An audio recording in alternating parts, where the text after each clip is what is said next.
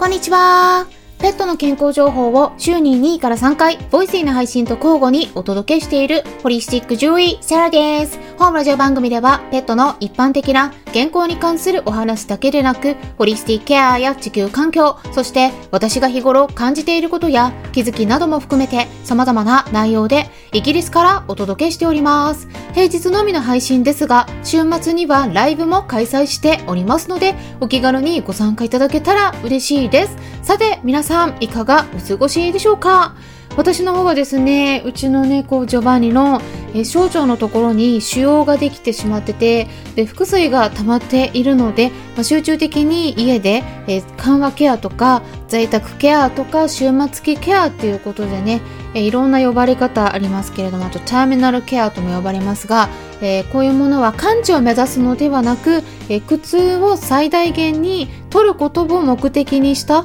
目標にしたあ治療を続けてきているところなんですけれども、えー、先日のライブの方では皆さんから温かい励ましのお言葉とお祈りをねたくさんいただきそしてギフト付きでレターも送ってくださりね本当にありがとうございました。やっぱりですねジョバンニもただではやられないぞというところで今回ですねちょっとびっくりしたことがありました。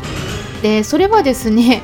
先日もお伝えしていたように兄弟猫のカンパネーラはねすぐに吐いてしまう方なんですがジョバンニってねもともとあんまり吐かないタイプの子で、まあ、どちらかっていうとお腹の不調の排泄の方に問題が出やすい子なんですよね。で今回も便の状態がおかしくなってたんですが吐き気ってねあんまりなかったんですよねそれでもでもね、あの、突然吐き気が止まらない状態になってしまって、で、急変してですね、私も夜中中ずっとケアしていたところだったんですが、それでね、ジョバンニ自身もなんか懲りたみたいなんですね。で、その後からですね、一切食べない、絶食するっていうのをね、決め込んで、今まで大食いで何でも食べるような子で、おやつを見せるとすぐに食いついていたのが、大好きなおやつでさえも一切何にも受け付けなくなってでそこからですね私自身もね、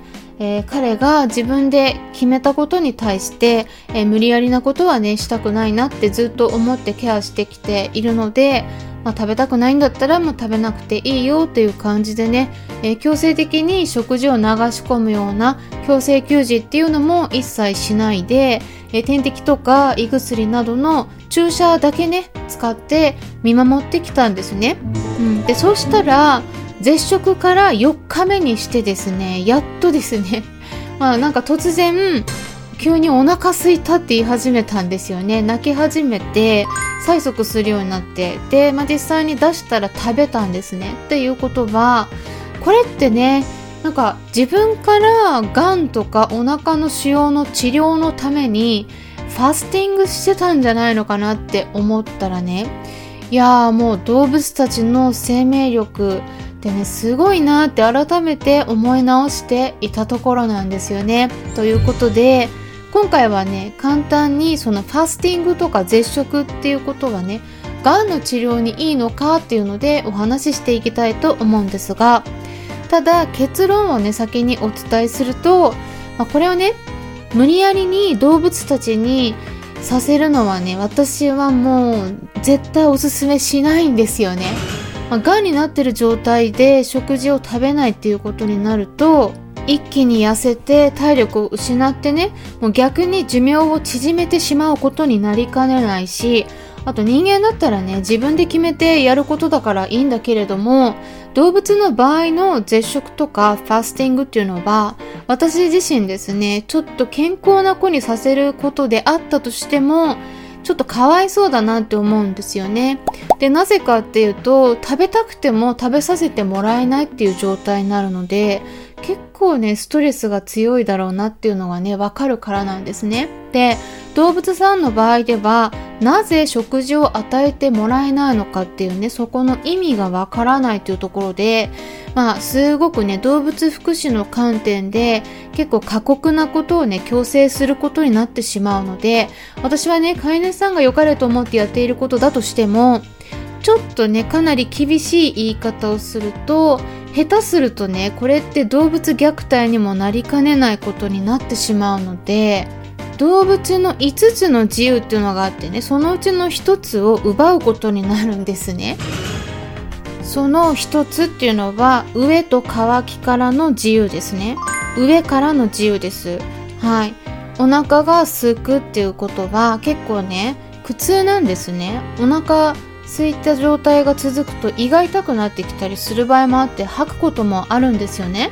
なので毎日お水と食事をきちんと与えるっていうのは飼い主さんの義務になってるんですけれどもこれを怠ってしまうことにもなるのでやっぱり注意が必要になってくるかなって思います、まあ、今回のうちの猫ジョバンニみたいに自分で食べないって決めてね。で私は食事毎日出してたんですけれども全くそれ食べてくれない状態が続くっていうことであればそれは自分で選択してることなので全然状況が違うんですよね。そこは何も問題になることはないんだけれども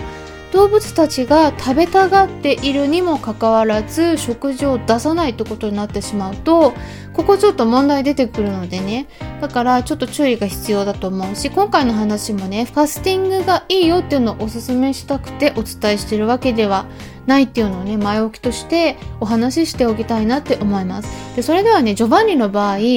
猫本人が食べないって決め込んで、まあ、絶食をね3日間やっていったんですけれどもまあ、そこでねどうなったかっていうのをねお伝えしますと、まあ、塩のサイズはちょっと測れないんだけれども超音波検査してないのででもお腹はペコンってね、へこんだんですよね。だから一旦小さくなったんですね。で、あと腹水も少なくなってましたね。だけども、一昨日からね、再び食べ始めてるんですけれども、で、それもそんなにたくさんの量ではなくて、もう私も少しずつちょっとね、吐き気が出やすいので食べた後ですね。だから、あの、様子見ながら少量しか与えてないんだけれども、でもね、お腹がまた腫れてきてしまってるんですよね。なので、まあ、今のところね、猫ジョバンニが自分で ファスティングしたんだけれども、うん、うまくいってるっていう感じはね、見られないんですよね。で、私は、あの、自然療法が良くて、で、ステロイドがダメとか、あの抗生物質は一切ダメとかそういう考えではなくてどっちでもいい点悪い点あるしもう本当に中立に見ている方だとは私は思ってるんですよねだからあのファスティングすごくいいとか生食がいいとかあの自然なものがいいとかっていうねこのあの先入観で決めるっていうのは私はちょっと好きじゃないんですね。それは正しい見方評価をしてないって思ってるので好きとか嫌いとか好みで治療法が合うか合わないかっていうのを決めるものではないんですね。なので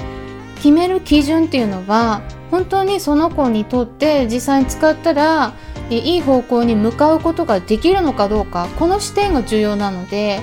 自然がいいとか科学的な物質がダメとかそういう好みで決めてるわけではなくてで、まあそういう視点で見てった場合に、まあファースティングに関しては、確かにいい面もあるけれども、あんまりうまくいかない例も結構あるなっていう印象はあるんですね。で、だからちょっとジョバンニに関しても、中立に見てった場合に、今のところはうまくいってる感じが見られない。けれども、まあ、もしかしたらこの後ね、いい方向に向かうことができるかもしれないので、まあ、もう少しね、経過を追って引き続き状況を見ていきたいなって考えているところです。で、あとはですね、猫ちゃんの場合ね、ちょっとやっぱ注意が必要で、これいつもお話ししてるんですけれども、え絶食状態が続くと肝臓に脂肪が集まってきてしまって脂肪肝っていうような状態になってまあ肝リピドーシスって正確には呼ばれるんですがそこまで完全にそういう状態にならなくても大体はですねえ絶食が続くと肝臓の数値上がってくるんですね。で私そういうの見てるんですね。なので実際にジョバンニも横断を起こしたことが過去にあるし、まあ、今回もですね絶食してからの血液検査を受けてないから数値はどうなってるかわからないんですが多分ね肝臓の数値上がってると思うんですよ。やられてるんじゃないかとは思ってるところなんですね。で、まあ、研究論文とか見てっても、えー、あとは絶食が本当にがんの治療に取り入れた方がいいのかっていうところでねまあ、この点については YouTube の方でねえー、がん情報チャンネルっていうねチャンネルを運営されてるがん専門医でいらっしゃる佐藤則弘先生が解説されてた動画があったんですよ。なのでそちらのリンク先をつけておきますから興味のある方はね是非概要欄のところから見てみるのがいいと思います。ただ結論としてはねその先生がおっしゃってたのもあまりね今の段階ではおすすめできないということだったんですよね。でその理由とかも本当に私と全く同じような意見でやっぱりリスクがあるっていうことですね。もちろんうまくいった例っていうのは欧米でも報告されてるのとかありますけれども、まあ、すっごくね限られた状況のもとでえきちんとやっていかないと栄養が不足することでね、えー、回復からね逆に遠のいてしまうことにもなりかねないので健康な人だったらまだね、え、絶食するとかファスティングいいと思うんですけれども特にがんの場合とかねあとその末期の場合とかではもう軽い気持ちではね取り組まない方がいいし特に動物さんが相手の場合ではね先ほどもお話ししたように相手の気持ちをね考慮していかないと、えー、空腹の辛さっていうものを強制してしまうことになるのでねそこで余計にこの最後の短い大切な期間に、うん、食事が食べられないっていったことをねしてしまいがちになるのでまあそういうことでその後に例えばねうまくいかなくて全然食べてくれない状況の中で亡くなってしまった時にねえー、後でペットロスになって後悔しないのかっていうところもねよく考えて、えー、絶食に関しては特にがん患者がんの動物さんに関しては気をつけて慎重に考えていただくのがいいのではないかなって思います。ただ今回のねジョバンニは なんか自分からやってしまったので 私も本当に3日間もこの状態が続くって思ってなかったしまあこのままねもう逆に、うん、ずっと食べない状態がもう続いて戻らないんじゃないかとも思ってハラハラして見てたんですけれどもなんかね4日目になったらそう塩自体はね食べた後にそのお腹の腫れっていうのがひどくなって元に戻ってきてるんですけれどもなんだけどただうん、一つ言えるのは絶食前と比べたらちょっと元気にはなってるんですよねだから同じくらいのお腹の腫れの状態になっててもまあ少し慣れてきてるのもあると思うんですけれどもまあお腹が痛いとか気持ち悪いとかっていうのもねまああのちょっとね訴えたことはあったんだけれどもそこまでひどくなってないんですよね。えー、なのでまあどうなるかねちょっとわからないところあるしまだまだあ注意していかないと突然急変するリスクっていうのはね全然ありますので、えー、私の方も油断してないんですけれども一旦ですね、え、この絶食とかファスティングしたことによって、えー、がん細胞が自滅してくれるような方向にね向かってくれたらいいなって思っているところです。またですね、経過の方も皆さんに報告していくことで、え情報をお伝えして、え参考にしてもらえればなと思っております。で、今週末もライブの方を開催しますよ。9月16日土曜日2連続ライブになります。はい。はい、ということで、内容としては、動物の終末期ケア、どれがベスト？ということで、まあ、これもですね皆さんと一緒にちょっと考えていくみたいな形でどういうふうに具体的にやっていったらいいのか、まあ、少しスタンレー FM でもお話はねしていたところなんですけれども今回は第1部としてはインスタグラムの方で夜の8時半から開催します。そして第2部としてはおむすびチャンネルの方で夜の9時10分からになります。で両方ともですね今回動画になりますのでまあ、私が顔出ししてお話しするだけじゃなくて、まあ、ジョバンニの体調が良ければですねそして、えー、ライブの方参加したいっていうような気持ちがね彼の方にあれば、えー、皆さんにも、えー、ジョバンニの顔をね見せることができるかもしれないですしあとはね、えまた少し先になるので、え突然ですね急変するようなことがあればえー、キャンセルすることもあり得るということでね、えー、ちょっとジョバンニの体調が不安定なので、その点ご了承いただければと思います。で、キャンセルする場合はですね、え、こちらのスタンデー FM のコミュニティの方とか、Twitter 限定コミュニティの方でお知らせしていきます。ということで、これからもためになる情報発信していきますので、よろしければいいねボタンのクリックを押していただいたり、フォローしてくださると嬉しいですし、もしも周りにこういった私がお届けしている情報に興味のありそうな方がいらっしゃったら紹介してもらえたらさらに嬉しいです。いつも私の Twitter の方をリツイートしてくださったり、Instagram の方でもいいねボタンを押してくださったり、紹介してくださってる方々、本当にありがとうございます。励みになっております。それではまたお会いしましょう。ホリスティックジョイ、サラでした。